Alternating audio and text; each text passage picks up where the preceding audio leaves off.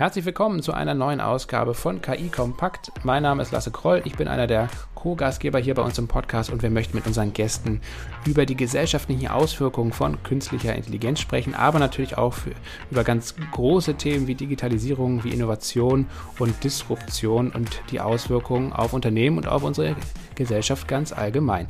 Mit dabei ist auch meine Kollegin Andrea Deinert. Hallo, Andrea. Ja, hallo Lasse. Mein Name ist Andrea Deinert. Wir moderieren ja durch den Podcast KI Kompakt. Was ist das eigentlich? Für Lasse und mich ist das vor allen Dingen ein Argument für KI-Entscheider, für KI-Zweifler, für KI-Philosophen und für KI-Mitdenker und natürlich auch für diejenigen, die KI einmal umdenken möchten.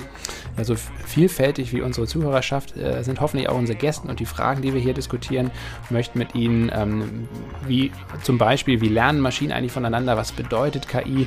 Überhaupt? Inwiefern unterscheiden sich intelligente Anwendungen von herkömmlicher Software? Und kann das vielleicht in Zukunft sogar mal irgendwann gefährlich werden, wenn der Mensch darüber die Kontrolle verliert? Heute geht es primär um die Felder Innovation und Disruption, wie das beides zusammenwirkt und wie Unternehmen auch darauf reagieren müssen. Und äh, unsere beiden Gäste haben da auf jeden Fall einiges zu sagen, glaube ich.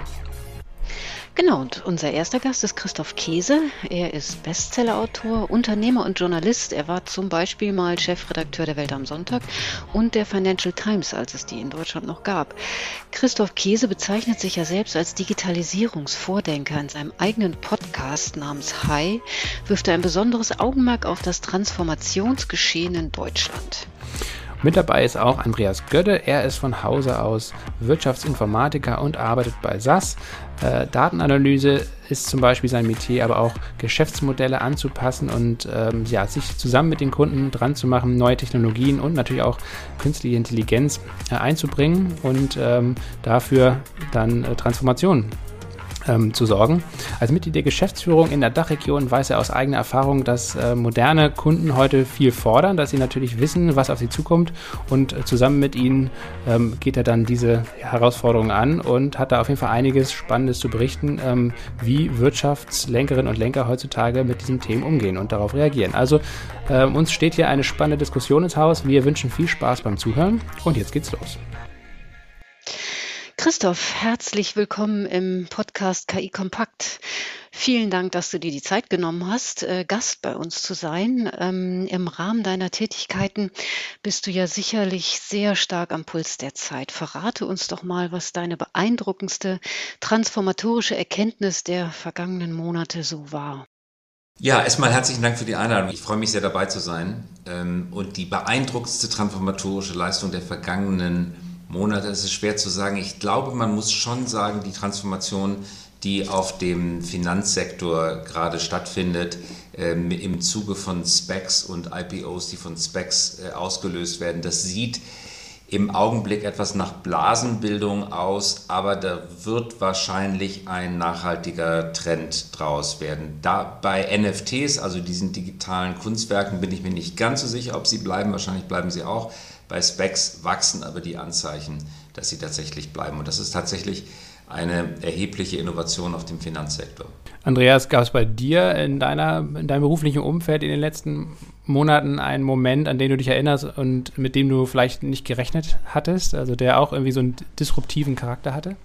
Ähm, kann ich auch nur in, in Richtung der Finanzwelt ähm, zeigen, diesmal aber eher in Richtung der traditionellen Unternehmen. Ähm, was sich sehr stark gewandelt hat aus meiner Sicht in den letzten zwölf Monaten, ist der Wille auch von ja, eher zurückhaltenden Unternehmen wie Banken in die Cloud zu ähm, wechseln und dort sozusagen äh, die digitale Transformation als Beschleuniger, die Cloud zu benutzen. Das ist sicherlich ein Trend, der hat sich die letzten zehn, zwölf Monate ergeben.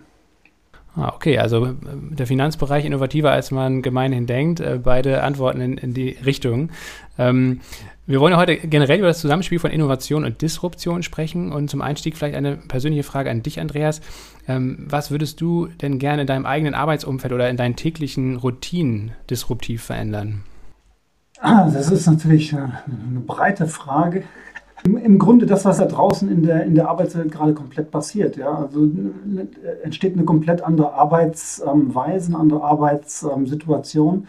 Äh, alleine jetzt durch die Pandemie beispielsweise. Wir, wir, reden immer weniger über hierarchisch vorgegebene Arbeitsweisen und immer mehr über Netzwerke.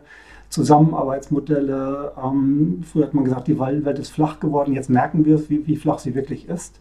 Wie einfach es ist, am Crossover der, der, der gesamten Welt zu arbeiten und dann auch zu spüren, welche innovative Kraft da hinten dran steckt. Wir hatten jetzt kürzlich hier einen, einen weltweiten Hackathon beispielsweise ähm, von, von 100 Teams, die hier an innovativen Dingen gearbeitet haben. Und das ist natürlich sensationell zu sehen, wie das tatsächlich funktioniert aus einer kompletten Remote-Welt heraus. Jeder zu Hause, trotzdem in Teams gemeinsam super Ergebnisse generiert. Und ich denke, das sind Dinge, die müssen wir definitiv vorantreiben.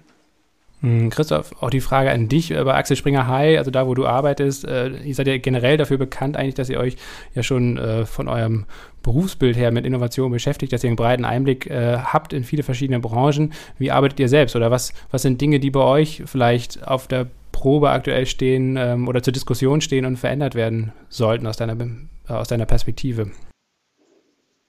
Also unsere Arbeitsweise besteht vor allen Dingen darin, dass wir sehr empirisch an die Themen herangehen und versuchen, der Innovation der Zukunft quasi per Recherche auf, den, auf die Spur zu kommen.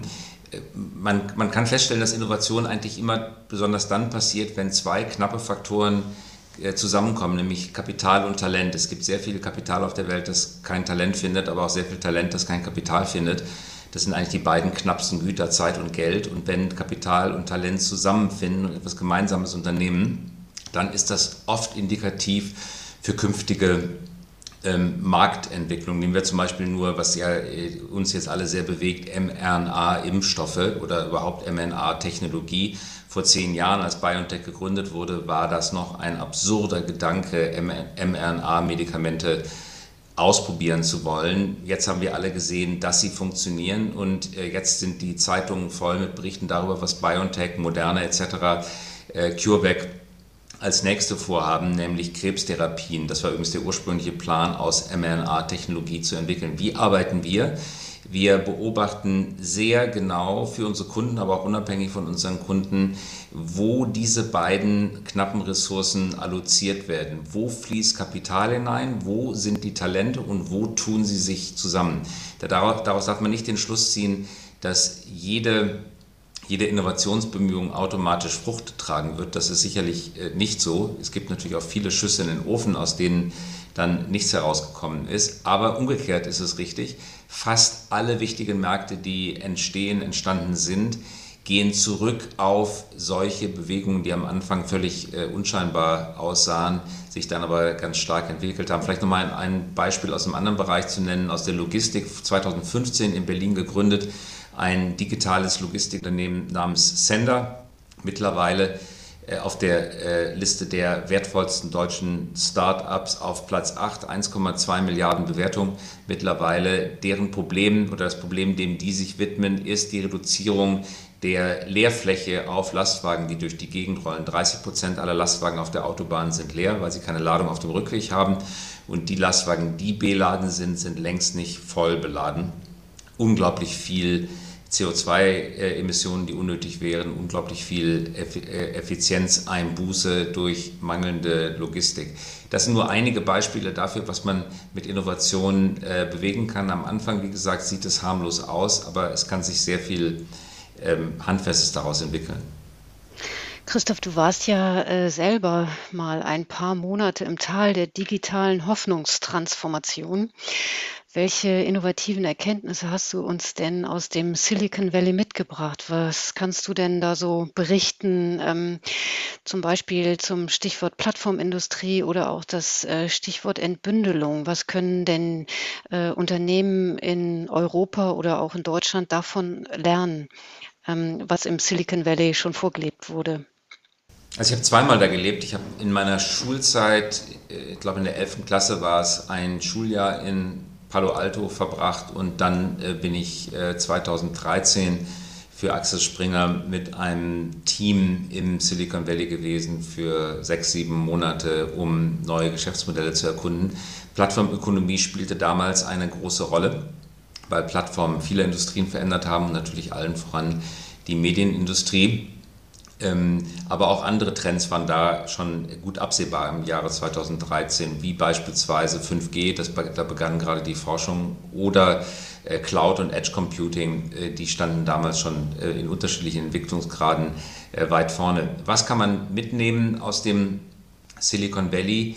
Ich glaube, so zwei, drei Kernbotschaften, die immer wichtig sind, wenn man versucht zu verstehen, was gerade passiert. Botschaft Nummer eins ist, der Angreifer greift nie auf breiter Front an. Das ist immer diese Guerillataktik der kleinen Nadelstiche. Also Banken, Deutsche Bank, Commerzbank, äh, JP Morgan werden nicht angegriffen durch eine andere Großuniversalbank, die versucht, äh, mit sozusagen traditionellen Methoden die Universalbank mit Mitteln der Universalbank zu bekämpfen, sondern es greift an ein spezialisierter Devisenhändler in Deutschland 360T, der den Devisenhandel reformiert und revolutioniert. Es greift an ein Unternehmen, das die äh, Überweisung von Geld in andere Währungsräume deutlich preiswerter macht, TransferWise. Es greift eine junge Neobank an N26, die eine andere Bedienoberfläche für das Publikum hat. Es greift ein neuer Kreditvergeber wie Aux Money an. In der Summe sind diese Nadelstriche oft letal, aber einzeln sehen sie harmlos aus. Das ist die erste Lehre. Also sind vertikale Nadelstiche oder vertikale Angriffe statt ein horizontaler Gesamtangriff. Zweites, du hattest das Stichwort genannt, Entbündelung.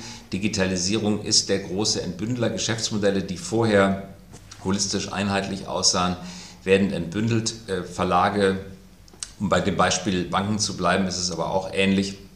Äh, Banken, ich würde prognostizieren, meine Kinder, der älteste ist jetzt 16, äh, der wird sich in 20 Jahren gar nicht mehr so richtig daran erinnern, was eine Bank mal war. Er wird eine Summe von Finanzdienstleistern kennen, er wird gar nicht mehr den Grund verstehen, warum es mal Bankangebote gab, wo wie alles unter einem Dach äh, vorzufinden sein sollte, so wie er heute auch nicht mehr wirklich verstehen kann, äh, was ein Verlag ist. Also TikTok ist kein Verlag, erfüllt aber eine Funktion, die früher vielleicht Verlage erfüllt haben. Wozu braucht es überhaupt einen Verlag, wenn es doch Netflix und TikTok und äh, Substack und Medium.com und Facebook und Google etc. gibt, wozu braucht man dann eigentlich noch Verlage? Äh, äh, vielleicht eine dritte und äh, letzte Beobachtung, das berühmte Moonshooting. Äh, das äh, Silicon Valley ist Venture-Kapital finanziert und Venture-Kapitalfinanzierung ist eine Eigenkapitalfinanzierung. Also man kriegt als Startup eigentlich kaum Fremdkapital. Deswegen ist es Eigenkapital. Das ist natürlich hochrisikobehaftet. Deswegen nennt es sich auch Venture-Kapital. Und damit sich das in der Logik, ich will jetzt die, Log die Gründe nicht ausführen, das würde zu viel Zeit in Anspruch nehmen, aber damit sich das lohnt, muss man ähm, große Wetten eingehen. Man muss dieses Moonshooting betreiben. Also Finanzierung für ein Start-up zu finden, das Software für traditionelle Banken besser macht, ist schwierig. Aber Finanzierung für, eine, für ein Startup zu finden, das die Banken als solche mit äh, Haut und Haar und Stumpf und Stiel ausrotten soll, äh, diese Finanzierung gibt es viel leichter, Moonshooting, äh, weil natürlich jede hundertste Wette äh, geht auf äh, und äh, nur jedes zehnte Startup kommt durch. Aber das, was damit verdient wird, ist so gigantisch, dass alle Flops auf dem Weg dorthin äh, finanziell in Vergessenheit geraten. Also neue Technologien scheinen da ja ganz zentral zu sein. Andreas, du arbeitest ja nun für einen Technologiekonzern. Ähm, zäumt man eigentlich mit Technologie dieses Thema Innovation und gehen wir vielleicht noch einen Schritt weiter, Disruption, äh, nicht eigentlich von hinten auf? Ähm, Geht es nicht erstmal darum, dass man zuerst mal seine äh, Geschäftsmodelle anpasst? Wie siehst du das und welche Erfahrungen hast du bei äh, deinen und euren Kunden gemacht diesbezüglich? Ja, in, in der heutigen Zeit ist, ist ja so, dass Technologie und Innovation quasi ja ähm, im Einklang stehen. Also viele Innovationen entstehen gerade durch Technologien, auch Disruptionen entstehen im Grunde durch Technologien, weil ähm, die Technik die Möglichkeiten bietet, ähm, Dinge in einer Form heute zu machen, in hochskalierbarer Form und mit einfachen Zugängen, als es vielleicht noch vor 10, 15 Jahren der Fall ist. Ähm, beispielsweise das Thema Artificial Intelligence hat ja deswegen so einen Hype, weil ich es halt einfach heute kann. Vor 10 Jahren, 15 Jahren war der Zugang zu solchen Technologien ja gar nicht möglich oder ich brauchte riesen Quellrechner, die ich nicht bezahlen konnte. Das alles ähm, kommt zusammen und führt eben dazu, dass ähm, Innovationen durch die Technologie natürlich entstehen und natürlich Gedankengänge auch ähm, freien Lauf gelassen werden kann, weil ich sie halt auch eben lösen kann und damit ähm, zunächst mal vielleicht innovativ bin, ja, Dinge ähm, auf Basis von Daten und Analytics anders aufsetzen kann, mir ähm, diese Nadelstiche ähm, vielleicht auch überlegen kann, ähm, aus einer Perspektive heraus, weil mich einfach Dinge in Prozessen stören. Also warum entstehen die U-Bahns und, und ähnliches dieser Welt, ja, weil halt offensichtlich jemand eine Idee hat und die halt auch umsetzen kann. Ähm, irgendwie keine Wohnung fand und dadurch darüber so eine Plattform ähm, hochgezogen hat und dann im Grunde sich weiterentwickelt hat, weil man es eben relativ einfach konnte und so einen Nadelstich einem Traditionsunternehmen halt auch setzen kann. Und daraus entstehen dann im Grunde halt auch diese disruptiven Ansätze, weil ich halt sehe, ja, ich, ich kann das sozusagen auch relativ einfach entwickeln heute. Also ich glaube, diese Kombination Zugang ähm, und Technologie ähm, ähm, hat das Ganze natürlich befeuert. Es ist, ähm, wie der Christoph gesagt hat, relativ einfach möglich, ähm, jetzt Banken anzugreifen mit kleinen Nadelstichen. Klein natürlich, ich muss ein Startup gründen, ich muss halt schon ein Businessmodell dahinter setzen. Aber früher ging das nicht. Da brauche ich eine Banklizenz, um überhaupt irgendwas machen zu können. Und wir sehen das ja, dass ähm, da heute Dinge passieren, die tatsächlich große Konzerne, traditionelle Konzerne massiv unter Druck setzen. Betrachtest du dich denn eigentlich als Angreifer oder Verteidiger in dem ganzen Spiel, was der Christoph auch gerade so schön angesprochen hat? ähm, Angreifer oder Verteidiger, ich würde sagen Samariter. Gut.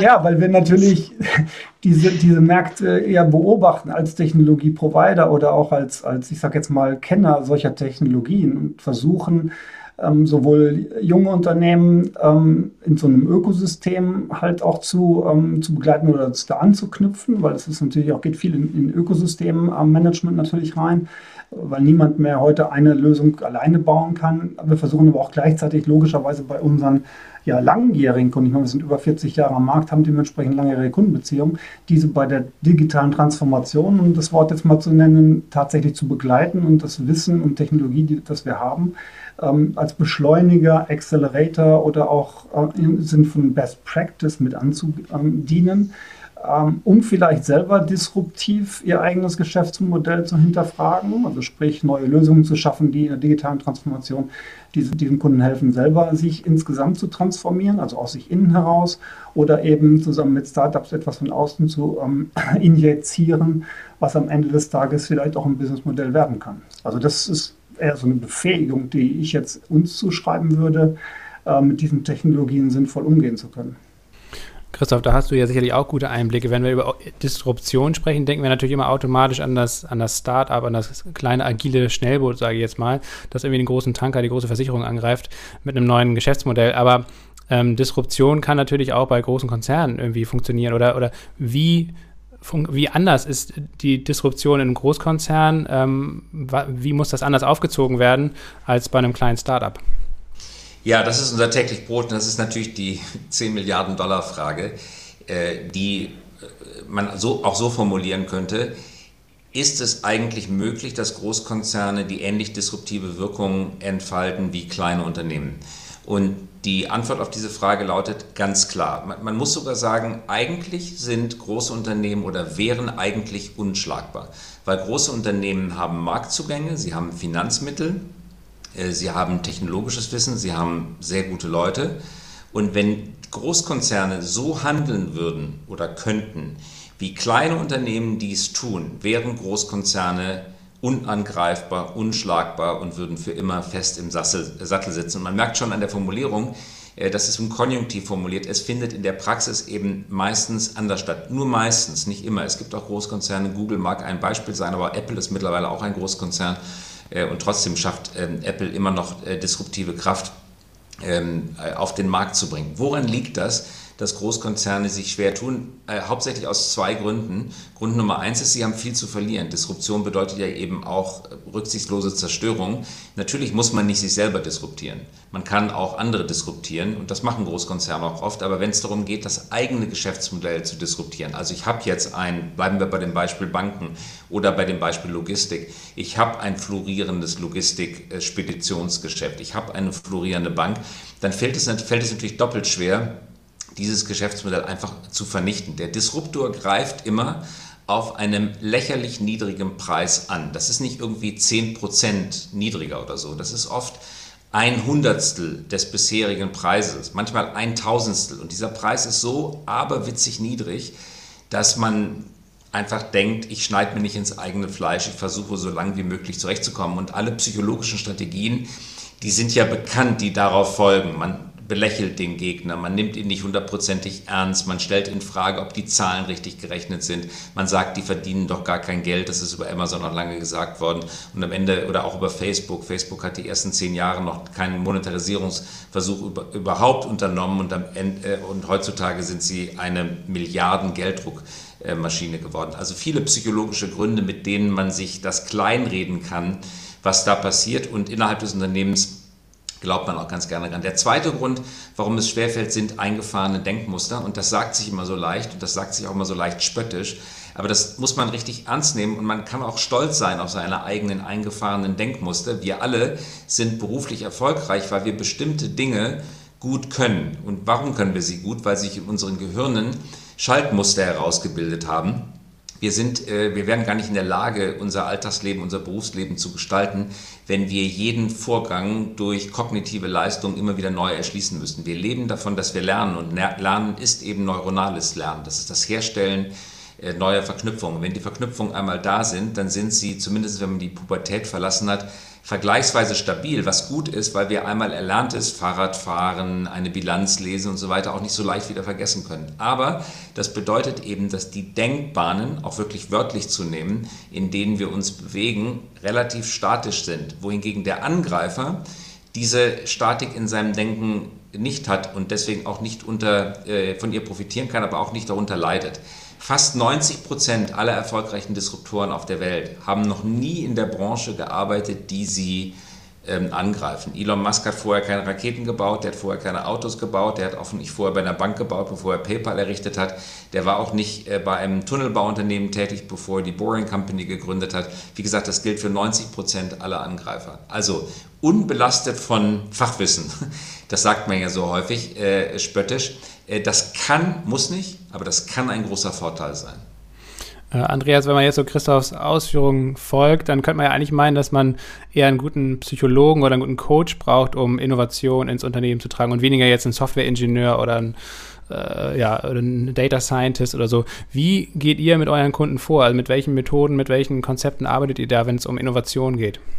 Ja, das ist, ist, ist, glaube ich, ein ganz wichtiger Aspekt, den der Christoph da reingebracht hat. Also wie frisch bin ich noch eigentlich in meiner Birne, um, um tatsächlich ähm, Denkmuster zu ändern. Und wenn man sich die, die ganzen Disruptoren ähm, anguckt, dann, dann denken die ja im, im Grunde nicht von, von innen heraus, sondern aus der Anwenderperspektive. Zum Beispiel, wenn ich in Consumer-Business bin, äh, jetzt mal von der Bank herkomme, was stört mich eigentlich an meinen, an meinen Bankkontakten?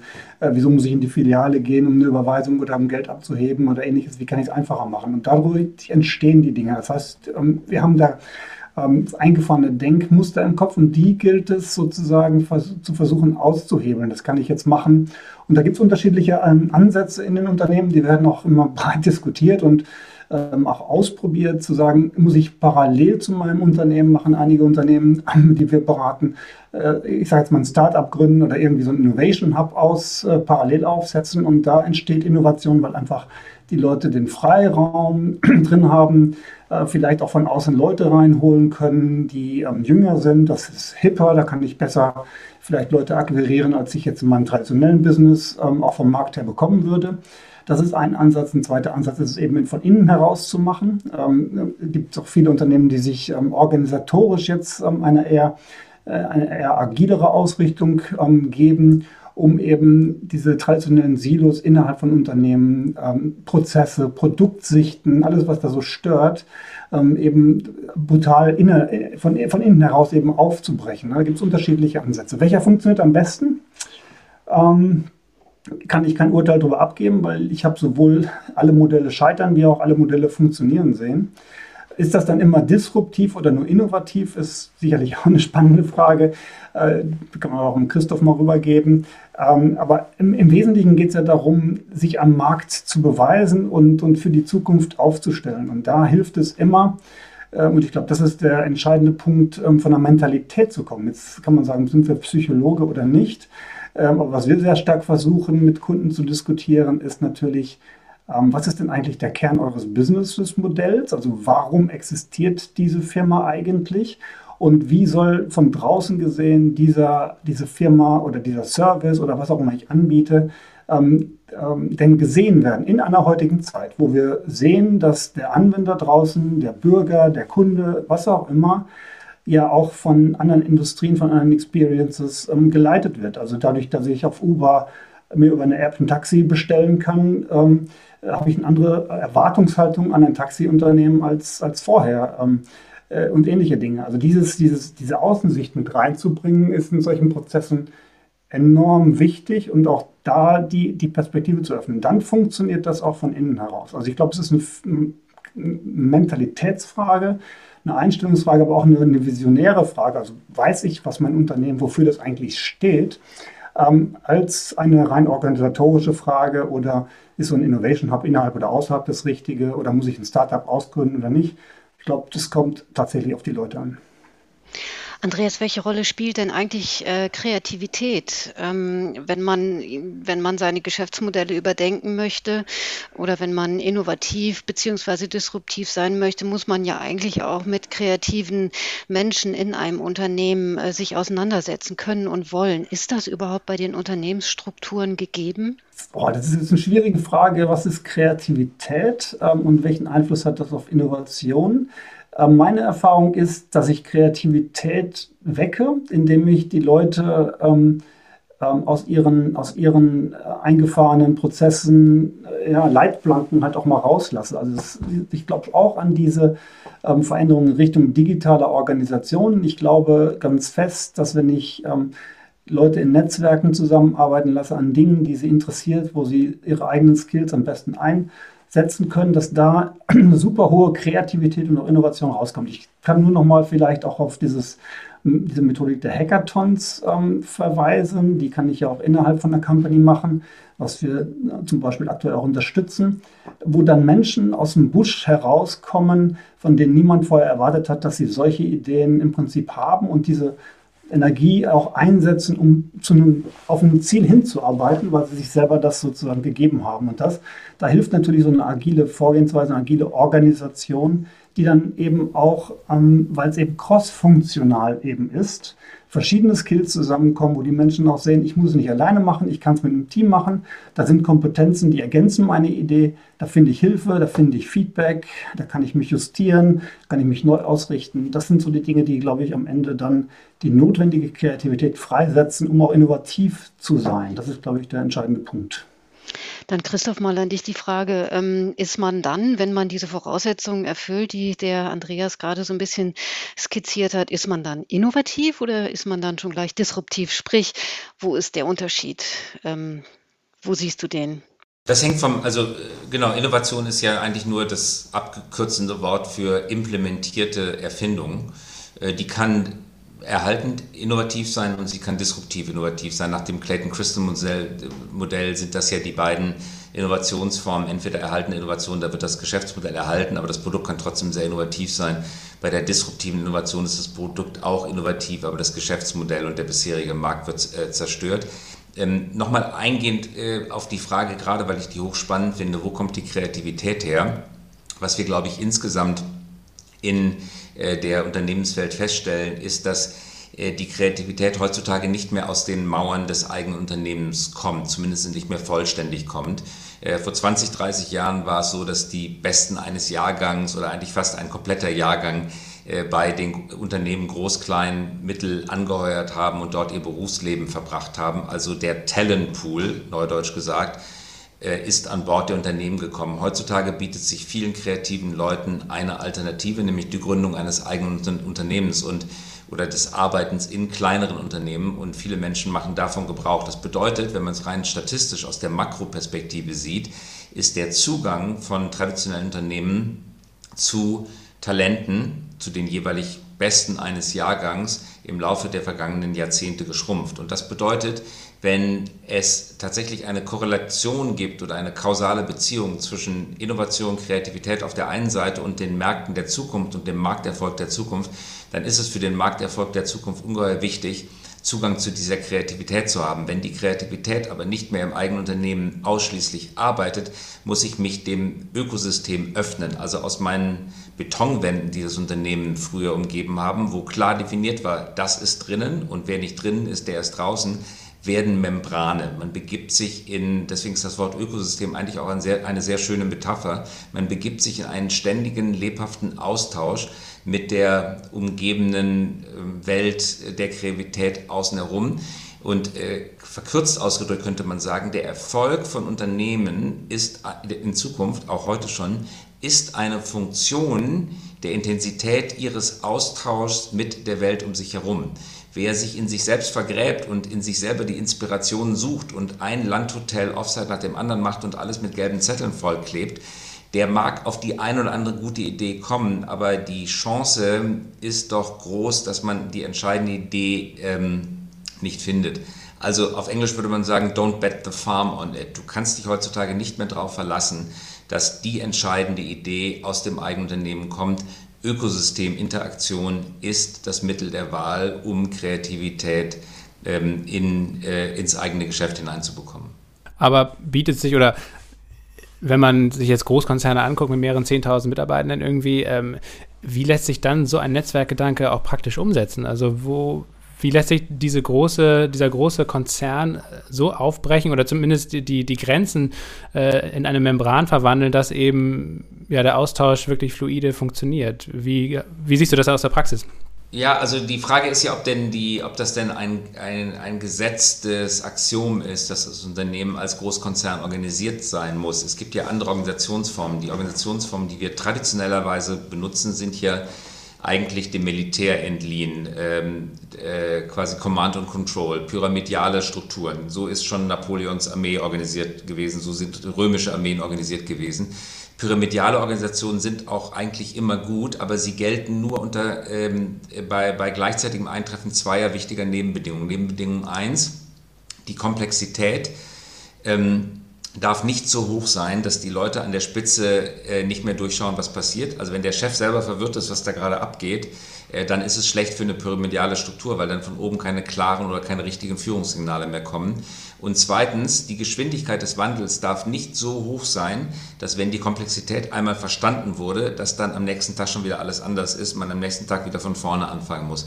Diese beiden Umfeldbedingungen haben während des langen 100 Jahre dauernden Zeitalters der Industrie gegolten.